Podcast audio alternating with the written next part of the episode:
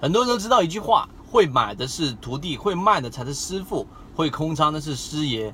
今天我们就拿三分钟来给各位去讲一个师傅啊，怎么样去做好的一件事情，就怎么把握好卖点。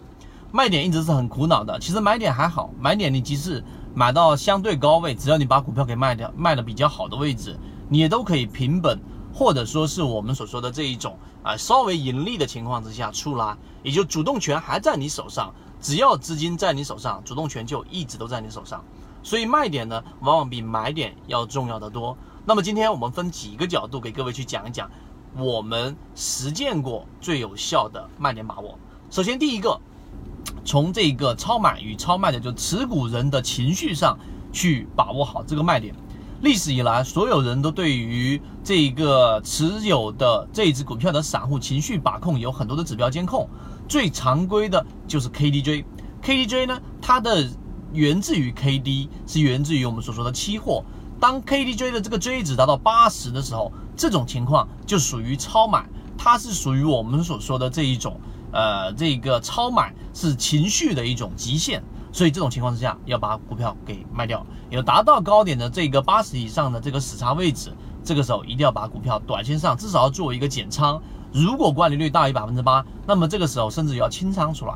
这是第一种情况，就是我们所说的持股者情绪用 KDJ 超买这一个八十数值时差位置把股票给卖掉。第二种情况就是从形态上，之前我们有讲过一个。呃，一个数字和最近的一个研究数字是非常非常的贴切的，就是我们所说的黄金分割。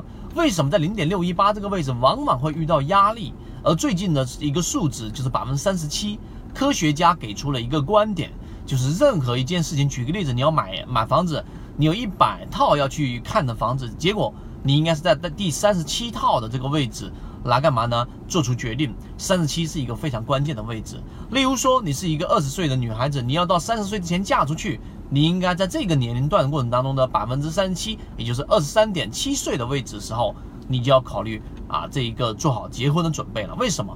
因为这个位置是非常关键的，具体是在这个数字科学这一这一个我们的视频里面讲到，这里面我不去细讲了。那你在二十三点七岁该见过的人基本上已经见过了，越往后你的风险越大，你的收益越小。那么刚才我们说的黄金分割零点六一八跟百分之三十七其实是一样的。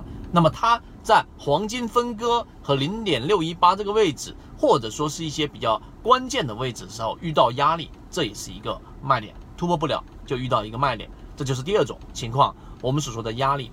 第三个，在形态学的卖点完完了之后，还有第三点。就是我们所说资金卖点，资金卖点是需要你去监测一只个股，如果在上涨过程当中资金在不断的堆量的，那 OK，你还可以继续持股。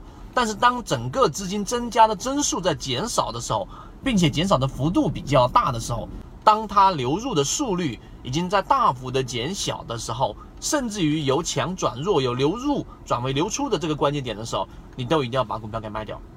那么这三种卖股票的方式。是啊，很多人没有系统去总结过的。